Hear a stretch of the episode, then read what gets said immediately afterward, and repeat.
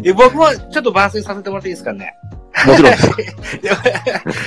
4月の21日金曜日にですね、日本ポッドキャスト協会のスペース、今度僕の MC のターンが回ってきますけれども、ポッドキャストリスナー目線でですね、リスナーさんから見たポッドキャストの話を伺うというような回を撮ってみたいというふうに思っておりますので、多くの方に来ていただけたというふうに思っております。一つよろしくお願いします。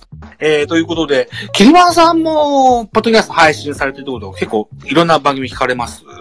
あ、そうですね。えっと、いくつぐらいなの？多分、この前多分30、30、40ぐらいは定期的に、はい、フォローフォローっていうか聞いてますね。あの、通勤に車で片道1時間で往復2時間なんですけど、その間に 2, 2倍速で聞けるだけ聞いてるっていう感じです。やっぱ倍速使うんですね。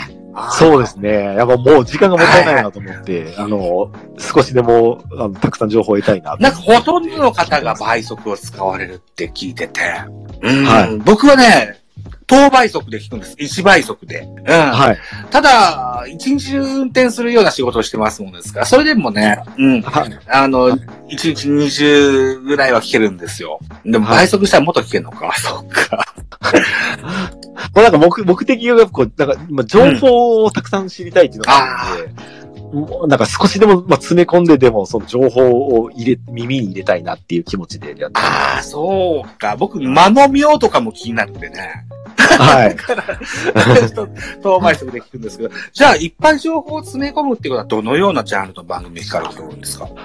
あ、ジャンルもですね、なるべく偏らないように、まあ、ただ、とはいえ、あ一番多いのはアメリカ系の野球のポッドキャストうんがどうしても多いんですけど、あとはなるべく、えっ、と、日本のやつは、あの、野球に偏らないように、多分野っていうか、こう、聞くようにしてますね。多分野というと、具体的にどんなものをですかたえーっとですね、あ、あと、まあ、具体的な名前で言うと、いや、まあ、ややっぱり、えーっと、多分一番有名な、えーっと、古典ラジオああ、はい。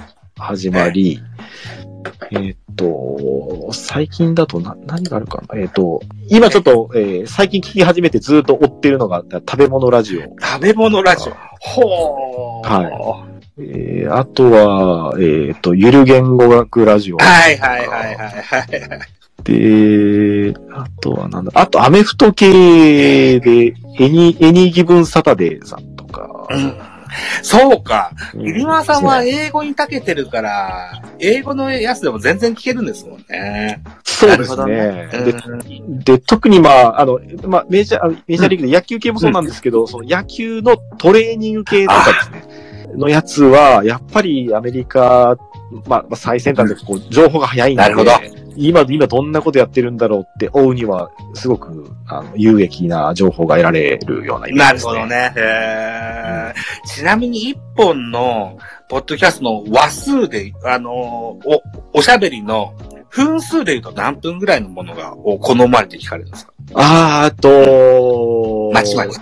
そうですね。まあ、少なくとも1時間以内であうん、のもので、まあそうで、聞きやすいのはやっぱ20、30分ぐらい、20分、30分ぐらいで、えで、まあ30分の番組だと、その倍速で聞くと15分なんで、1時間の通勤で4本聞けるみたいな。まあ、4本ぐらいは話聞きたいなっていうようなイメージですね。というのをですね、今度金曜日こういう話し方をししながらいろんな方を呼んで聞こうと思ってるんですよ。来てくれた人を引き上げてこんな話を振ってみようかなというふうに思ってるんですね。